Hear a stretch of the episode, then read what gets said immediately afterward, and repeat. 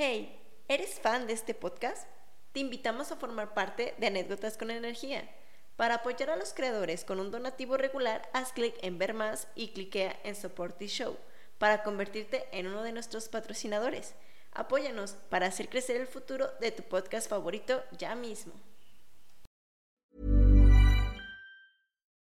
Life is full of what ifs. Some awesome, like what if AI could fold your laundry?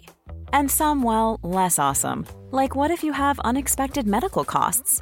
United Healthcare can help get you covered with Health Protector Guard fixed indemnity insurance plans. They supplement your primary plan to help you manage out of pocket costs. No deductibles, no enrollment periods, and especially no more what ifs. Visit uh1.com to find the Health Protector Guard plan for you. Hiring for your small business? If you're not looking for professionals on LinkedIn, you're looking in the wrong place. That's like looking for your car keys in a fish tank. LinkedIn helps you hire professionals you can't find anywhere else, even those who aren't actively searching for a new job but might be open to the perfect role. In a given month, over 70% of LinkedIn users don't even visit other leading job sites. So start looking in the right place. With LinkedIn, you can hire professionals like a professional. Post your free job on linkedin.com slash achieve today. Millions of people have lost weight with personalized plans from Noom. Like Evan, who can't stand salads and still lost 50 pounds. Salads generally for most people are the easy button, right? For me, that wasn't an option. I never really was a salad guy. That's just not who I am. But Noom worked for me. Get your personalized plan today at Noom.com. Real Noom user compensated to provide their story. In four weeks, the typical Noom user can expect to lose one to two pounds per week. Individual results may vary.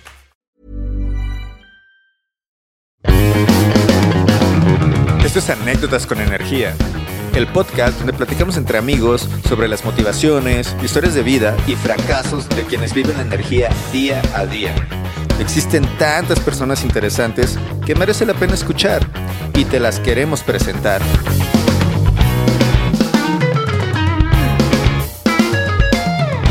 Soy Ricardo Morales y en este episodio platicamos con Diana Zuleta de Tumbaco, Ecuador, y nos cuenta el camino que ha recorrido para hacer investigación en Rusia mientras sigue construyendo sus sueños.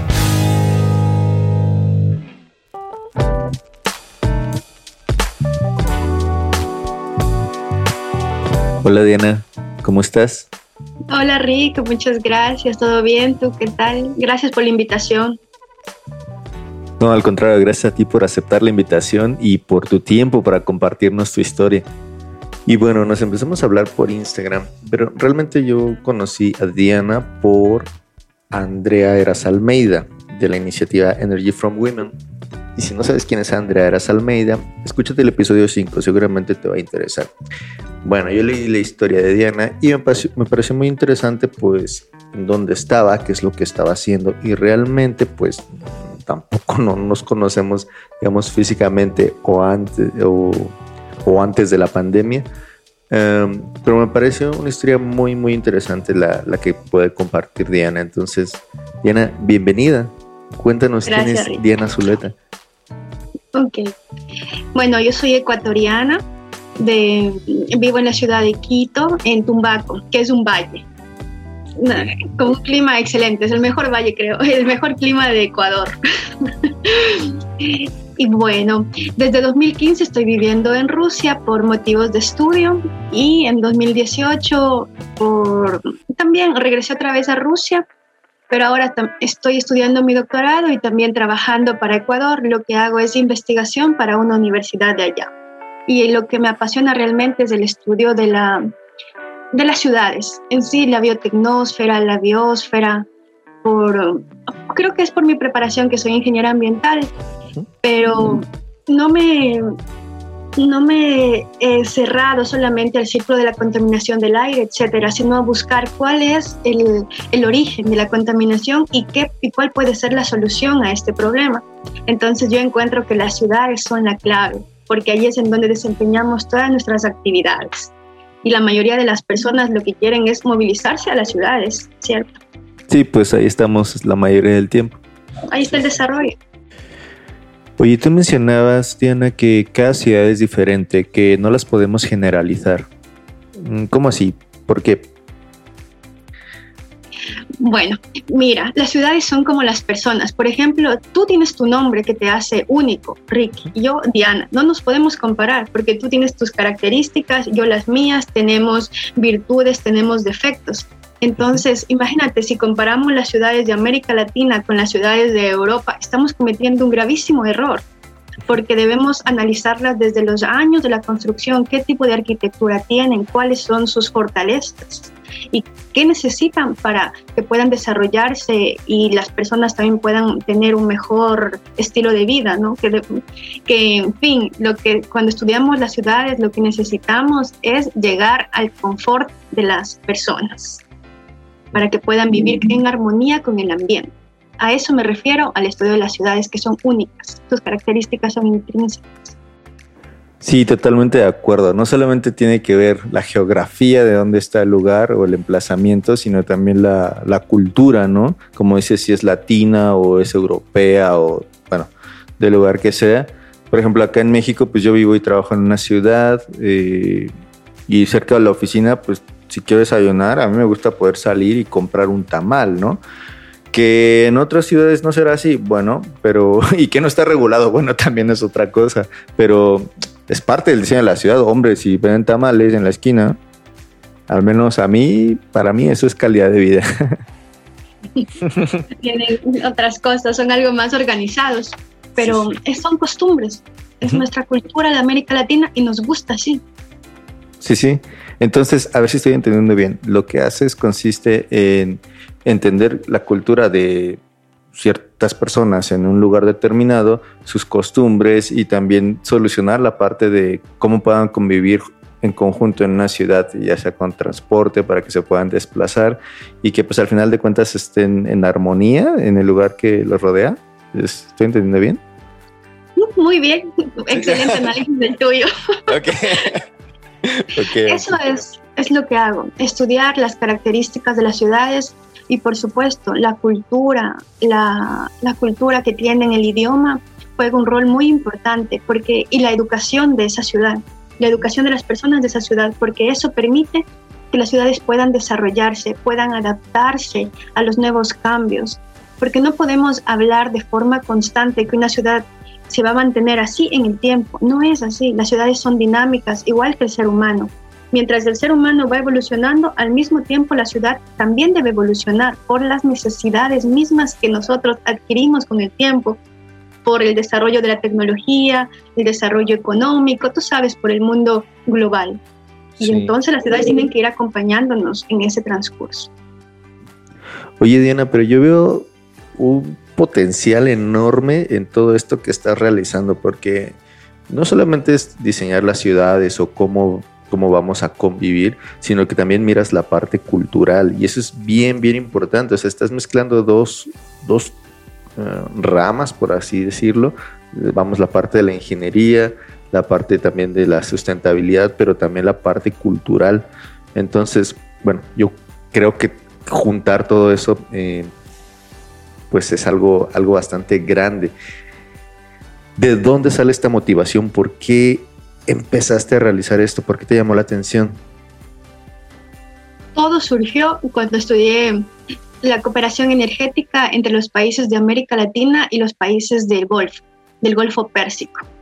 Entonces yo ya estudiaba qué es lo que tienen estos países, por qué pudieron desarrollarse tan rápidamente si no tenían nada, solamente tienen petróleo y sus tierras no son fértiles, y por qué nosotros estamos estancados y allí fue, ¿qué tiene esta ciudad? ¿Qué tiene este país? Y tal y tal y tal cosa.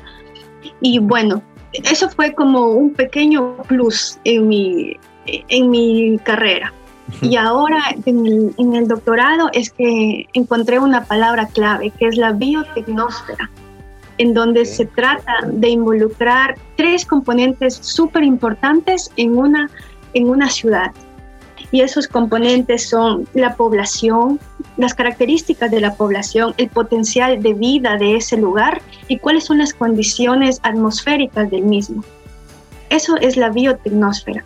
Y cuando encuentras un balance entre estos tres componentes que son, en otras palabras, son componentes naturales, sociales, técnicos, tú puedes hablar de un, de un sistema funcional vital para la vida de los seres humanos. y van a desarrollarse en todos los, los ámbitos, sea social, económico, de salud, eh, tecnológico, todos los ámbitos, cuando encuentras un balance en esa ciudad.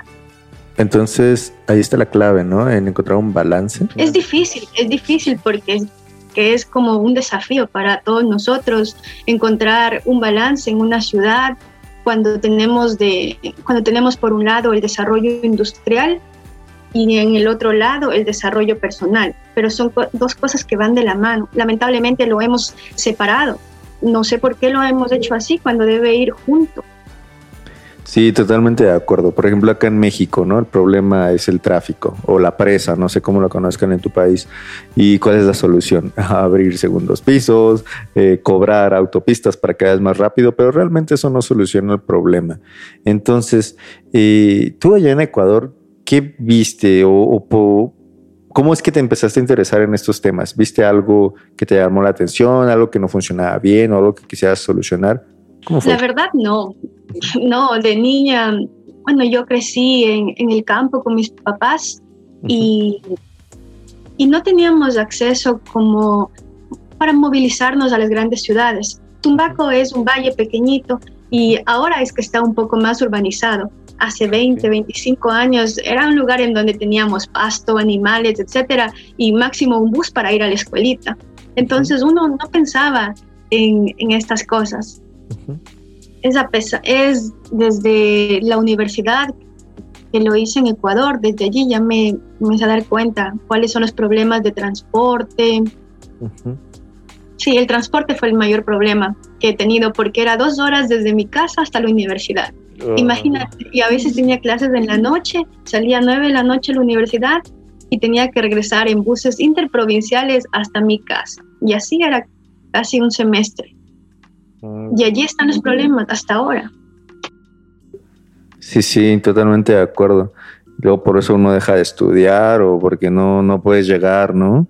Yo me acuerdo de, de hombre, pues, por ejemplo, en la noche que mencionas, pues, yo sabía que me tenía que cuidar, pero no pasaba de que me golpearan o me robaran, pero, pero ustedes como mujeres es más peligroso, están más, más expuestas y ahí tiene mucho que ver el tema del diseño de las ciudades, también para que sea seguro, ¿cierto? Sí, para nosotros es más complicado, estamos más expuestas.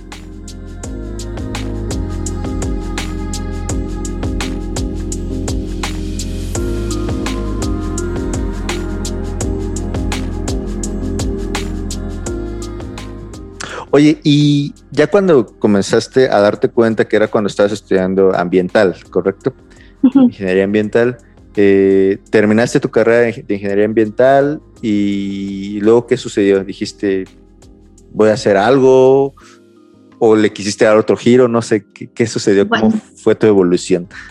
Te cuento. Pues estaba estudiando, al mismo tiempo trabajaba y estudiaba algunos idiomas. Siempre me gustaba estar ocupada. Considero que una persona que realiza varias actividades es más disciplinada, más responsable y terminas, eres más eficiente. Y cuando estaba en noveno semestre, justo tenía que escribir mi tesis y no tenía clases todo el tiempo como los primeros años. Y había una vacante para trabajar en el oriente del Ecuador en remediación ambiental. Entonces yo fui a la entrevista, todavía no tenía el título de ingeniero ambiental. Fui a la entrevista toda confiada y me entrevistaron y, y salió bien, me dieron el trabajo. Yo dije, ok, voy a hacer remediación ambiental. Yo pensé que iba a trabajar así con botas, iba yo a limpiar algo. Cuando me dice, usted va a ser supervisora de operaciones. Órale. Wow, yo con esa responsabilidad y era súper jovencita, como a los 23 años, e irme al oriente a trabajar. Y me, dijo, y me preguntaron, las no sé, son preguntas típicas creo de las empresas, ¿tiene hijos? ¿Tiene esposo? Y dije, no. ¿Tiene problema de viajar? No a la entrevista fue un miércoles y el viernes ya estuve en, el Oriente trabajando. Y sabes, para mi sorpresa llego, toditos eran hombres. Eran como 40 personas y yo la única mujer que tenía que dirigirles qué deben hacer, cómo eran las cómo teníamos, cómo debíamos atender cuando había derrames de petróleo, qué debíamos llevar, etcétera, y cómo actuar, cómo descontaminar los ripios con, con, con petróleo. Y fue una gran responsabilidad. Trabajé así durante seis meses. Sabes que el trabajo con hombres me ayudó muchísimo. Nunca tuve, nunca me hicieron sentir mal por ser mujer, fueron un apoyo para mí. Qué bueno. Sí, yo he escuchado algunas historias que los hombres es como que te hacen sentir de menos, que no confían en lo que tú conoces, pero en este caso no. Ellos me ayudaron porque tú cuando, cuando recién te gradúas no es que conoces todo, conoces teóricamente. Y otra cosa es estar en campo y aplicar el conocimiento. Y había el capataz de este lugar y el señor don Pedro, excelente, él me ayudaba me guiaba a enseñar esto es así, asado. Y luego tuvimos una bonita relación con todos los trabajadores. Yo les hacía hacer ejercicio en las mañanas también, jugábamos boli, jugábamos box. O sea, era una relación chévere. Sí, sí. Interesante. Y bueno, allí aprendí también que cómo los combustibles fósiles contaminan. Imagínate, habían derrames de de crudo y un pantano llenito era con petróleo. Entonces nosotros teníamos que ir, eso era como una emergencia médica. Acá son las emergencias médicas en la ciudad, en el oriente son las contingencias por derrame de petróleo. Igual íbamos apresurados a tratar de resolver, a poner musgo, a poner mangueras, etcétera, para detener que no se expanda más el, el crudo, e, especialmente cuando son aguas, pantanos, porque allí es más fácil de, de extenderse, ¿cierto? Sí. sí, sí. Y así, a veces eran trabajos de dos días, tres días, de semanas enteras, porque teníamos que lavar ese lugar, ese río se lavaba para quitar todo, todos los restos de crudo. A, ver si mi pregunta no es muy tonta, pero cuando tú dices lavar el río, yo me imagino echarle jabón. ¿Sí, ¿Sí, es así? Sí, sí. Nosotros utilizamos jabones para que el crudo, el crudo es grasa para que pueda disolverse un poco y eso lo retiramos con unas máquinas que absorben y lo botamos a otro lugar y, y eso llevamos a las, a las piscinas de la empresa para ya descontaminar esa agua. Eso es lo que hacíamos. Imagínate, eran dos días, semanas y a veces son meses que se demoran dependiendo de la extensión de la contaminación. Sí. Y allí me di cuenta que como los combustibles fósiles también son peligrosos para el ambiente y y tenemos otras alternativas porque Ecuador es un país muy rico en, en recursos no renovables como el sol, el, tenemos, bueno, tenemos ahora energía hidroeléctrica, eólica, energía solar, de biomasa, geotérmica, pero en ese entonces yo estaba solamente concentrada en lo que es bioremediación ambiental por derrame de petróleo. Y así fue que trabajé esos seis meses y luego apliqué una beca para para estudiar acá a Rusia. Me la dieron, yo te juro que apliqué así por aplicar, ya los últimos días apliqué. Y me la dieron.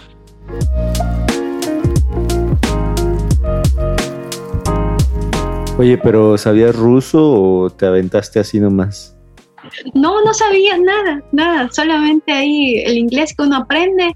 Vienes acá, el país súper nacionalista. Sí. Y acá tienes que hablar ruso. Y yo cuando llegué no sabía nada, solamente hola, y un guardia me ayudó, me comunico con otro chico que hablaba inglés y allí me ayudaron a hacer los papeles y acá aprendes el ruso. Un año se aprende. Todo es en ruso, en ruso, en ruso, en ruso. Pero es bueno también porque te, te ayuda a mejorar tu idioma. Sí, hombre, yo veo que tú publicas casi todo en ruso, ¿no? Bueno, sí, unas cosas en español, pero luego no entiendo nada, ¿no? De lo que pones, pero ya dándole clic o con Google Translate, pues ya más o menos, pues uno se da una idea. Y fíjate, esto del idioma me parece súper interesante porque me he topado con personas que dicen, pero es que todo está en inglés, ¿no? Ya solo hay que aprender inglés y te puedes comunicar. Vale, que sí, que te puedes comunicar, pero si entiendes un idioma, eh, estás entendiendo el sentir de la otra persona también. Entonces te vuelves un poquito más empático porque su idioma es cómo ellos lo viven, cómo lo están entendiendo. Entonces no es solamente quiero esto, solución A, solución B, sino el por qué lo quieren. Entonces es importantísimo la, ese tipo es que Cada persona es una puerta a una cultura diferente. Y como tú dices, mediante el idioma tú le conoces, porque solamente hablando en el mismo idioma tú le entiendes y sientes lo que te dicen. Por ejemplo, cuando hablamos en español, sentimos cuando te dicen te quiero, te amo, en tu idioma tú lo sientes. Pero si me dices en inglés, I love you, mm. thank you, gracias, está bien, pero no es tu idioma, ¿verdad? Sí, sí, se siente raro. Sí, no es lo mismo. Sí, no tan real. Claro. Por ejemplo, yo me acuerdo que cuando era niño en las escuelas eh, me decían, apréndetelo de memoria, ¿no? Porque iba en el examen. Entonces ahí estás aprendiendo, aprendiéndolo. Pero, por ejemplo, los franceses dicen apréndelo con el corazón. Entonces, desde ahí ya tiene un sentido totalmente diferente. O sea, no, no lo pones en la cabeza, ponlo en el corazón. O sea, siéntelo compréndelo y eso cambia totalmente el significado. Sí, y a las personas de acá les gusta que le hables en su idioma, incluso cuando estás en el bus y a veces estamos entre latinos hablando, te dicen, ¿por qué hablas en otro idioma? Aquí estás en Rusia. Entonces, es está una falta de respeto hablar en otro idioma en el bus. Órale. Me parece bien. Sí, y es que al final de cuentas es su cultura, ¿no? O sea, yo me acuerdo, tengo unos amigos en País Vasco, y pues los vascos, tú sabes, son un poco cerrados. Y me acuerdo que una vez, bueno, eran compañeros de clase, ¿no? No me acuerdo dónde íbamos a ir. El chiste es que me dijeron, voy con, con mis amigos, ¿no? Eh, y yo también iba a ir y dice, no, no, es que solo, solo mis amigos. Digo, pero no somos amigos. Eh, y dice, no, somos compañeros de clase. Y yo, uy, sentí así un balde de agua fría que, como que no soy tu amigo, ¿no? Hombre, uno en Latinoamérica está acostumbrado de que te, caíste bien, venga, sí, ya somos amigos y te invito a mi casa y todo. Ellos son diferentes, ¿no? Las ciudades igual o sus pueblos son más pequeños, son, más cerrados y sus amigos o su definición de amigos son amigos de toda, toda la vida, literal. O sea, ves grupos de ancianos que todavía van ahí de copas, pero que se conocieron desde niños. Entonces, y hasta después lo entendí, entendí que así son y, cómo era su definición de amistad. No lo decían de mala gente, pero sí sentí feo eso.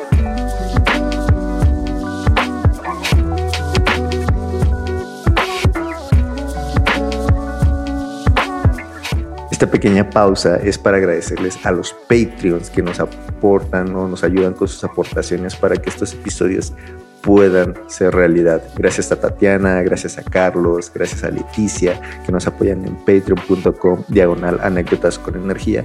Y bueno, tú también nos puedes apoyar desde un dólar por episodio. Ves, publicamos cada mes más o menos. Es como tomarte un café. Entonces, si te gusta, apóyanos. También ahí tienes acceso a material exclusivo. Eh, subimos fotografías detrás de cámaras, algunos pensamientos que tenemos. Y hay más conversaciones. Sí, que las hay en redes sociales, pero en Patreon hay mucho más de eso. No sé, igual quieres tomar, eh, presentarnos a alguien que creas que es interesante y que pueda aparecer acá. Bueno, hay mucho más de eso en Patreon. Entonces, gracias a ti por escucharnos, gracias por apoyarnos y continuamos con el episodio.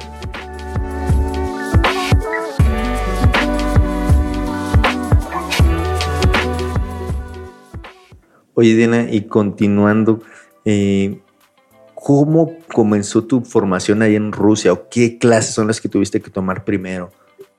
Verás, el primer año se llama, es como una preparatoria solamente de idiomas y allí te van orientando a qué tú quieres estudiar. Por ejemplo, si quieres ciencias sociales, te dan clases de historia, filosofía, etc. Si quieres eh, áreas técnicas, pues te dan matemática, física, química. Eso es un año. Y, después, como todo es por beca, ya te asignan las universidades de, preparatoria y universidad de carrera desde el inicio de la beca. Y luego me asignaron a esta estatal de lingüística de Moscú. Allí hice mi maestría, todo bien. Y sabes, yo llevo algo en mente, que si tú haces algo, tienes que hacerlo de forma espectacular, o si no, no lo hagas, porque es desgastarte, perder tu tiempo y hacer perder el tiempo a la otra persona. Y si tú quieres estudiar, si quieres trabajar, hazlo para que te dé buenos resultados, no de forma mediocre. Entonces, yo me dediqué a estudiar el idioma, aprovechando el tiempo al máximo y en Moscú hay muchas oportunidades de participar en conferencias, de encontrarte con otros, con científicos, con académicos y todo eso tienes que aprovecharlo. Sí, sí. Que aprendes un montón, ¿no? Sí, aprendes muchísimo porque es que cada persona con lo que te dice es como que un granito de arena te va sumando a tu conocimiento, a tu conocimiento, sea de la persona que, que venga. No importa si es el, el que tiene el título más alto o el señor que está limpiando. Todo te sirve. Sí, exactamente todo. Y justamente eso que acabas de mencionar, la persona que está limpiando, generalmente está ahí en su rincón, eh, nadie le hace caso, nadie le habla, pero esa persona a mí me ha sacado de un montón de problemas, ¿sabes? luego tienes que mirar un diagrama eléctrico para, para solucionar un problema y la realidad es que muchas veces no los hay. Entonces, luego ahí los ingenieros andan ahí probando, ¿no? Prueba y error, pero hombre, si te sientes a platicar con esa persona, este, y luego hasta te cuentan, ¿no? Cómo era la empresa antes, cómo fue evolucionando. Sí, mira, jóvenes, que ese, ese, antes estaba conectado acá, luego se quemó. Y de alguna manera, así platicando, te puede hacer un dibujo y solucionar un problema técnico. O sea, como dices, los, los, los títulos no importan, sino las personas. Bueno, mm, ya, síguenos contando. Verás, allá practicaba, mm, practicaba mucho el idioma con una agrupación que se llama Granada. Ellos hacían debates políticos, entonces fui allá. Y sabes, la líder de, este, de esta agrupación, una señora muy estricta rusa, no puedes imaginar su nivel de perfección. Nosotros, había otro chico también de Venezuela y como latinos no tenemos el acento perfecto ruso, uno está leyendo así con dificultades, se hacía repetir y repetir, una chica lloraba, lloraba, porque ella cuando hacía sus presentaciones quería que fuera perfecto. Oye. Te exigía al máximo y uno en ese momento puede sentirse mal, ay, me está hablando, me, me siento discriminada, pues porque soy extranjera, etcétera. Pero después del resultado te das cuenta, no sé, te llevas esa sensación de que lo hiciste bien y te sientes satisfecho contigo mismo, solamente después del resultado. O sea que la exigencia vale la pena.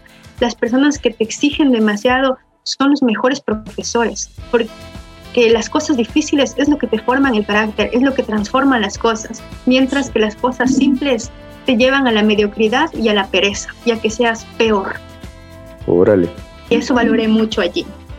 Y ella nos decía, esa frase me la llevo muy en la mente, que quien se convence, quien se convence a sí mismo de que no es capaz de, de ocupar el primer lugar, en cualquier situación que haga, desde el momento, desde el, desde el momento de, desde el primer momento ha fracasado. O sea que desde antes de intentarlo tú ya has fracasado. Que tu mente siempre tiene que estar plasmada a ocupar el primer lugar, porque cuando tú tienes eso en mente, significa que vas a dar tu 100% para conseguir esa posición. Entonces, eso me lo he llevado en mente de esa profesora. Ok, bueno, yo no conozco Rusia, pero me da la impresión de que entonces la cultura es muy competitiva. ¿Es así o solo la profesora? No, acá son muy competitivos. Depende también, porque hay personas que se exigen demasiado. Es como en todas partes, hay personas que son de un nivel un poco mediocre y otro que está competitivo, pero la gente competitiva es lo más alto, lo más alto lo que tienen más conocimiento, sus eventos salen perfectos, más reconocimiento. Eso es el resultado de su esfuerzo, de su competencia, porque es que ellos no compiten con el resto, ellos compiten consigo mismos. Consigo mismos, claro. Ajá. Esta, agrupación no compite con otra, sino quiénes son los que compiten los integrantes para ser mejores. Y si tienen los buenos integrantes, los resultados de la agrupación va a ser excelente. Claro. Y bueno, así esas actividades. Después también participaba en modelos de las Naciones Unidas, en en una universidad de Moscú varias veces, también me ayudaba mucho con, la, con los temas de cómo hablar ante el público, de la ética, conocer de la historia de Naciones Unidas, los diferentes órganos de Naciones Unidas, y todo eso también me ayudaba para mi tesis. Y sabes, una coincidencia que mi director de tesis de, de esa universidad era el ex embajador ruso en Ecuador. Entonces él hablaba español y me ayudó mucho también en mi tesis. Todo, todo salió bien allá. Fue, fue un tiempo muy enriquecedor para mí, de mucho aprendizaje. ¿Cuánto tiempo fue la maestría? ¿Un año o dos años? Dos años de maestría y un año de idioma. Entonces fueron tres años. Súper bien. O sea, entonces yo me quedo con la parte de que compites contigo misma para ser mejor. Tal vez yo lo veo un poco más del lado de crecimiento personal o crecimiento profesional, pero ¿qué aprendiste en Rusia que no habías aprendido en Ecuador? Tal vez para matizar mejor mi pregunta, cuando tú vas a Rusia, ves que las cosas son diferentes, la cultura es diferente, las personas se comportan de forma distinta. Ahora, cuando vuelves a Ecuador, ¿qué es lo que se te quedó que puedes mejorar o que o esa parte que dices, venga, vale, esa la puedo aplicar en mi país? Lo que se aprende mucho en Rusia es que tú mismo eres el que estudia, el que se prepara, no te dan todo facilito. En América Latina nos tienen acostumbrados a, darte como, como masticadito todo. Mira, tienes que hacer esto, este otro, este otro, pero no, acá tú tienes que buscar la información y tú mismo defenderle y responder las preguntas que te hagan. Te, te ayuda a fortalecer tu carácter, a no tener miedo de ir a cualquier lugar sin miedo, con toda la seguridad de lo que tú conoces en América Latina uno cuando termina está así un poco inseguro, no sé qué me va a decir, que el ingeniero, que me voy a equivocar en algún proyecto. No, acá si te equivocas, está bien, te equivocas y te corrige ese momento, te corrigen de la forma no tan suave, te corrigen de una forma fuerte porque ya eres un profesional pero te ayuda. Como el capítulo de Los Simpsons, ¿no? De que si te equivocas, hay tabla. Oye, pero aparte se escucha muy fuerte el idioma, ¿no? Como si te estuvieran regañando. Uno no está acostumbrado al inicio, me están gritando, me están hablando, pero después ya, está bien y tu carácter también se va formando contigo. Oye, Diana, y volviendo a la línea de tiempo, terminaste el máster y después, ¿qué hiciste? ¿Cuáles eran tus planes en ese entonces? Después, mm, bueno, como andaba en estas actividades extracurriculares, conocí a, a una persona que, fue el que me ayudó a, obtener el trabajo en Ecuador. Yo no sabía quién era, entonces uno hablando normal, por eso te digo que a veces las, no, tienes que, no tenemos que, que tratar a las personas por los títulos que tienen, sino por lo humano y mostrarte tal y como tú eres, mostrar tu esencia. Creo que eso es la forma más real de conseguir las cosas. Entonces yo con él hablando normal, como cualquier amigo, que estos son los planes que tengo, etcétera. Y él solamente me dijo, cuando regreses a Ecuador, búscame y, y ya veremos. Y, y, bueno, regresé a Ecuador porque terminé la maestría en 2018. Regresé a Ecuador enseguida, quería volver porque extrañaba mi país, mi familia. Y yo pensaba, ok, regreso, ya quiero formar mi familia ya estaba con esos planes. Sí, sí. Uno cuando es joven, no sé qué le pasa.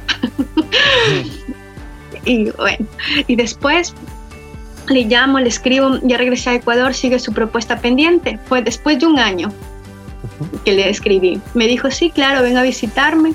Y la oferta de él fue regresar a Rusia, pero que yo siga aportando allá con investigación. Ok, entonces trabajar para Ecuador desde Rusia, ¿cierto? Ajá, y mientras tanto me prepare acá, me prepare en el doctorado. Y que es una buena, buena oportunidad, por supuesto. Yo la acepté sin pensarlo dos meses. Y estuve en Ecuador, creo, un mes. Al otro mes ya regresé a, Rusia. Y mi mamá me decía, ¿por qué te vas? Tienes que formar tu familia, mira tus amigas, ya tienen hijos y, y tú nada. Y le dije, chao, me voy. Me vine. no inventes, andabas de arriba para abajo. Entonces te regresaste a Rusia a hacer el doctorado, ¿verdad? ¿El doctorado en qué? En biotecnósfera. Mm, qué interesante. Sí, me regresé y ahora estoy haciendo ese doctorado. Al inicio yo no tenía idea de qué era la biotecnósfera, porque yo quería hacer un doctorado en energías renovables, porque como terminé mi tesis en, en cooperación energética, dije yo quiero continuar en energías renovables para mitigar el cambio climático pero mi directora de tesis de acá me dijo que no y ella me dio ese tema.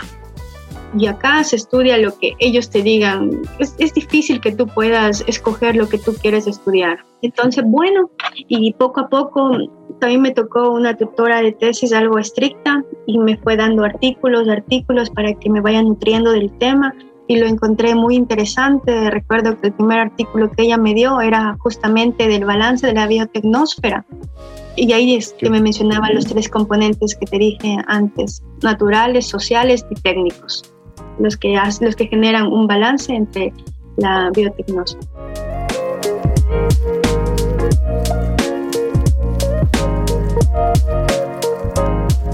Ok, entonces a ver Diana, recapitulando un poquito, tú estabas estudiando ingeniería ambiental, te fuiste a Rusia, aprendiste el idioma, nuevas cosas, nuevas culturas, después volviste a Ecuador y te dijeron, oye, pues sabes qué, a ver si te regresas a Rusia para trabajar para Ecuador haciendo investigación en Rusia.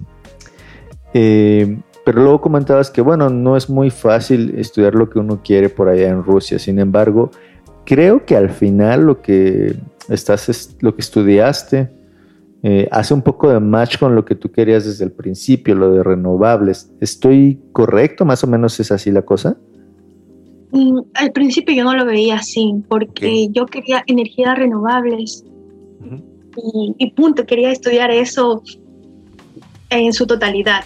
Pero al momento de estudiar la biotecnósfera me di cuenta que allí tú involucras las ciudades, también involucras smart cities y allí también están las energías renovables. Claro. Entonces, es, es allí que, me, que digo, wow, a veces la vida te pone oportunidades en donde no están visibles desde el inicio, sino que, que debes ser paciente y después de algún tiempo te vas a dar cuenta que fue eso lo correcto, que no siempre debemos dejarnos guiar por impulsos, que eso es lo que quiero, eso es lo que quiero, que a veces es una rebeldía, ¿cierto? En otra, tenemos que ser algo pacientes y ver los resultados que van a ser mejores. Bueno, sí, pero al final de cuentas lo que estás estudiando, pues, hombre, te toca las energías renovables, ¿no? O sea, es una pequeña parte, un pequeño subtema de todo el conjunto de lo que estás haciendo, ¿no? Las energías están en todo y la biotecnósfera es bio, que es vida, tec, que es técnica, y bueno, tecnósfera también, que es la biosfera. O sea, está todo. Claro, totalmente. Oye, bueno, sé que este tema de tu, investigación es un poco confidencial y no, no podemos hablar mucho de ello, pero entonces, eh, bueno, de lo que dentro de lo que tú has visto, de lo que has estudiado, de lo que conoces, hablando específicamente de energías renovables, ¿hay algún tipo de energía por el cual tú te inclines? No porque sea mejor o peor, sino que tú creas que sea un poco más funcional. Sabes que todavía no, porque como te dije desde el inicio, depende de las características de las ciudades, qué potencial tiene esta ciudad. Entonces yo no puedo inclinarme en energía solar en donde no haya rayos solares, porque no va a funcionar. Oye, Diana, y bueno, independientemente del idioma que dices que, bueno, al principio parecía como que te gritaban o así porque eso es fuerte, eh, todo este cambio de que de Ecuador para Rusia y luego de regreso a Ecuador y luego a Rusia, eh, supongo que has cambiado como persona y sobre todo has crecido. Eh, pero hay alguna experiencia que, no mala, sino que hayas dicho, mm, hombre, qué difícil o qué duro, pero, pero venga, va, aprendí de esto. ¿Tienes algo así? Mm, alguna experiencia negativa. La verdad que negativa, negativa no. Han sido como desafíos. Yo los vería más como desafíos. Y eso es cada, creo que cada día aquí es un desafío. Cada día cumplir con las tareas que tú tienes es estar expuesto a que te digan, está mal, debes repetir, tienes fallas, hazlo así. Justo hoy publiqué un artículo y me dicen, tienes que mejorar esta, este modelo, una ecuación. Entonces cada día es un desafío a que tú seas mejor. Mientras estás en un país extranjero, pienso que cada acción que tú hagas es, es un desafío a tu vida para que tú seas alguien mejor, para que te conviertas en la mejor versión de ti mismo. Sí, sí. y estoy agradecida. Tú sabes que no me siento triste por las respuestas negativas que obtengo, sino es como que, ajá, voy a hacerlo mejor. Tiene razón, voy a hacerlo mejor y doy lo mejor de mí porque me ayuda a sacar, a sacar mi potencial, que tengo más, que puedo hacerlo más. No, no me quedo en el lugar de la comodidad, así ya, ya me aceptaron, ok. No, doy todo.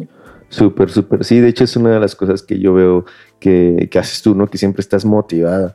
Eh, pero, por ejemplo, si yo me pongo en los zapatos de una persona que es inmigrante en algún país, en tu caso Rusia, ya sea estudiar o trabajar, pues a veces te falta la familia, te falta los amigos, pero sin embargo también hay cambios, ¿no? Por ejemplo, estos cambios de cultura que, mencionabas, los cambios de mentalidad o el idioma que es un poco fuerte y a veces sientes que te hablan como, como duro. Eh, ¿Tú cómo haces para, pues, para mantenerte motivada? Porque al final de cuentas estás lejos de casa. o siempre estás a tope? No, por supuesto, sí hay momentos en que estoy algo controversiada, algo medio triste, pero no, no es que me siento desmotivada, no. Y sabes lo que me ayuda mucho, yo soy muy, muy creyente, yo rezo mucho, es lo único que me, que me da fuerzas. Cuando me siento deprimida o, o encuentro como un problema y que ese problema me causa tristeza, entonces enseguida voy, rezo y mi relación con Dios es lo que me mantiene, me mantiene tranquila y feliz. Es lo único. Te juro, a veces hay problemas en la familia. Está bien, pero eso es otro lado. Lo más importante para mí es mi relación con Dios y, y punto. Mientras yo esté bien con Él, mientras no haga cosas que avergüencen a mi familia, que me avergüencen a mí misma, estoy tranquila. Creo que eso es, creo que las personas nos sentimos tranquilas cuando las acciones que realizamos no, no te generan vergüenza a ti ni a tu familia. Creo que eso es el punto, la clave. Claro, encontrar tu ancla, ¿no? O sea, yo me imagino como un barco que anda por ahí navegando, este, pero pues a veces necesita uno parar, eh, no sé, pues echas el ancla como tu conexión a tierra, ¿no? Para unos puede ser el deporte, qué sé yo, eh, eh, estar con la familia, con los amigos. ok, entiendo. Cada quien debe encontrar qué es lo que le da tranquilidad y paz. Como tú dices, a unos son los deportes, el arte, la música, a otros es eh, la, la parte espiritual. Cada quien debe buscarlo. Sí, totalmente de acuerdo. Cada quien debe encontrar su ancla. Yo me acuerdo una vez estaba estudiando en País Vasco y en la habitación en la que estaba eh, daba hacia el norte eh, en invierno. Me acuerdo que que ya eran exámenes finales y era duro, ¿sabes? Porque en Latinoamérica yo era buen estudiante, o sea, buen estudiante era que asistir, entregar trabajos y ya, ¿no? Eh, cuando llego allá, pues hombre, me doy cuenta de que tenía que estudiar, pero realmente yo no sabía estudiar, yo solamente entregaba trabajos y me costó, me costó, tuve como cinco materias, iba reprobando y bueno, pues ahí yo todo deprimido en mi cuarto, hablaba con mi familia, con mis amigos y me decían, no, pues échale ganas, ¿no? Yo, oye, pero pues es que le estoy echando ganas, siento que no puedo. Eh, me acuerdo que me rompí, me rompí, empecé a llorar, eh, me sentía un inútil total, me sentía solo y bueno, me gusta tocar la guitarra. Eh, me hacía falta eso, me acuerdo que mm, fui a un bar con unos amigos eh, ellos tenían una banda y ya, pues me tomé una cerveza y después le dije, oye, pues déjame tocar algo, ¿no? Y empezamos a tocar. Después de eso todo fue mejor, o sea, incluso cualquier charla con amigos o con familia era como más tranquila, era como, va, ya me ayudaba un poquito más, pero me hacía falta como aterrizar esa parte, ¿no? Encontrarme a mí mismo o decir, bueno, va, este soy yo, eh, no eres tan inútil. Eh, vamos, me hizo sentir mejor. Y, sí es súper, súper importante porque es verdad, cuando estás solo, em, pues tú solito te tienes que dar ánimos. Pero qué chévere que encontraste también lo que te ayuda a sentirte mejor. Sí, claro, claro. Oye, Diana, y ya con todo el camino que has recorrido, con el conocimiento que tienes, con lo que has visto, con lo que has vivido, ¿Cuáles son tus planes a futuro? ¿Cuál sería tu visión? ¿Qué te gustaría hacer? Sabes que mis planes, lo que yo realmente quiero hacer cuando regrese a Ecuador, yo quiero volver a Ecuador porque quiero aplicar todo lo que he aprendido allá. Nuestra región es la que nos necesita. Aquí tiene suficientes técnicos, yo quiero aportar. Y quiero que nuestras ciudades se conviertan en lugares eficientes. Quiero que, que desde donde vivo, empezar desde allí, que este, este pueblito, este valle, responda a cuáles son las necesidades de la gente, ya sean necesidades sociales, económicas, empresariales, políticas, o sea, que se transforme. Quiero aplicar lo que he estudiado allá, en Tumbaco, en Quito, en Ecuador, y después ver a una América Latina que sea el centro de atención, que no seamos vistos como los países tercermundistas que estamos en vía de desarrollo, sino que seamos ejemplo de que, ah, mira, este país se está desarrollando, la ciudad de, tal país está adquiriendo nueva tecnología, se ha convertido en un smart city, o no smart city, sino un pueblo inteligente, porque en América Latina tenemos pueblitos, los podemos hacer inteligentes. Allá quiero aplicar todo lo que he estudiado y conocido y también quiero transmitir mi conocimiento a estudiantes de Ecuador para que ellos también tengan esta vocación, esta pasión por transformar nuestra región. Es lo que más deseo.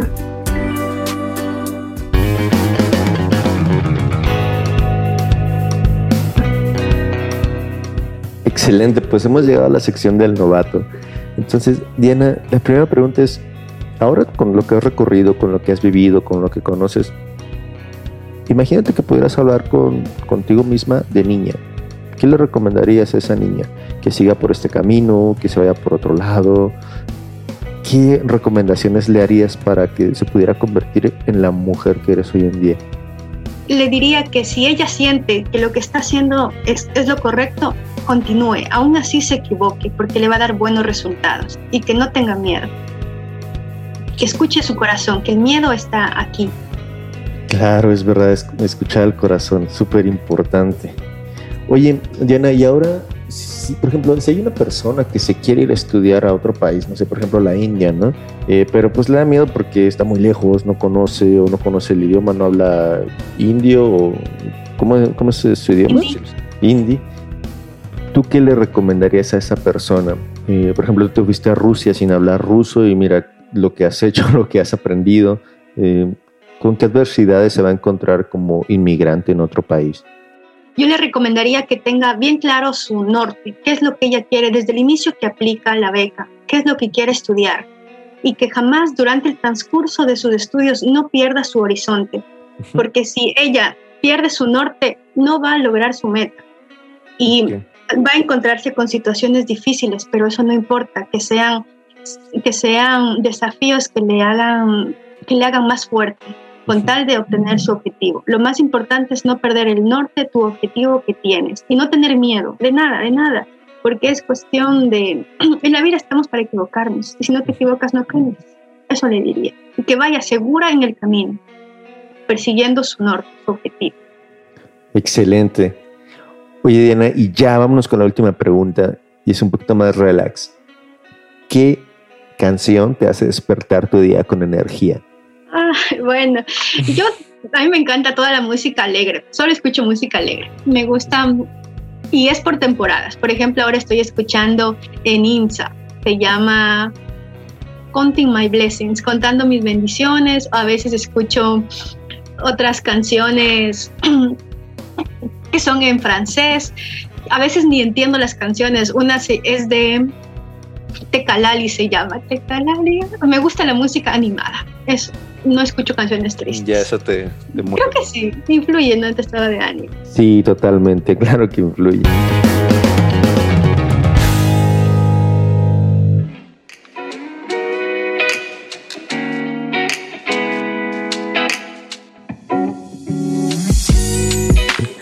Oye, Diana, y si alguien te quiere buscar, te quiere encontrar, ¿en dónde te encontramos? ¿En Instagram, en Twitter, LinkedIn? ¿En dónde te encontramos? Lamentablemente no tengo LinkedIn, aquí está bloqueado. Tenía en Ecuador y ya, no sé, ya perdí esa cuenta. Me pueden encontrar en Instagram como Diana-Patricia64, en Facebook como Diana Patricia, pero hay muchas Dianas Patricias. Creo que mejor me encontrarían en Instagram y Twitter. Excelente, pues mira aquí abajo este, vamos a poner tus redes sociales y Diana, yo te quiero agradecer por tu tiempo, por abrirte con nosotros, compartir tu historia, tus experiencias y de verdad espero que esto también sirva para la persona que nos está escuchando, que de verdad a ti que nos está escuchando que te impulse a seguir tus sueños, quitarte los miedos y bueno, hablamos de la biosfera, hablamos de energías renovables, pero sin importar cuál sea tu sueño, vamos a por ello. Entonces, muchas gracias, Diana. De nada, Rick. Gracias por el espacio por permitirme contar mi experiencia. Un abrazo, gracias. No, muchas gracias a ti, Diana, y sobre todo a ti que nos estás escuchando. Sin ti nada de esto sería posible y sobre todo, pues no tendría sentido. Eh, ya para terminar, les voy a leer un pequeño pasaje de Lewis Carroll de Alicia en el País de las Maravillas. ¿Podría decirme qué camino debo tomar? Mm, eso depende en gran medida a dónde quieras ir, dijo el gato. No me importa mucho, respondió Alicia. Entonces no importa hacia dónde vayas. Como decía Diana, marca tus objetivos. Es importante saber a dónde quieres llegar. Si no, pues cualquier autobús te lleva o ya llegaste. Entonces, ánimo y a trabajar por esos objetivos. Nos escuchamos en el siguiente episodio. Chao.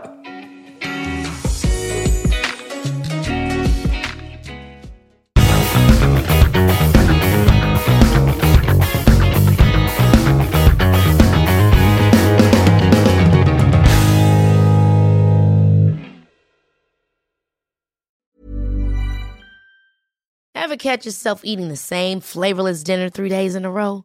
Dreaming of something better? Well, HelloFresh is your guilt-free dream come true, baby. It's me, Kiki Palmer.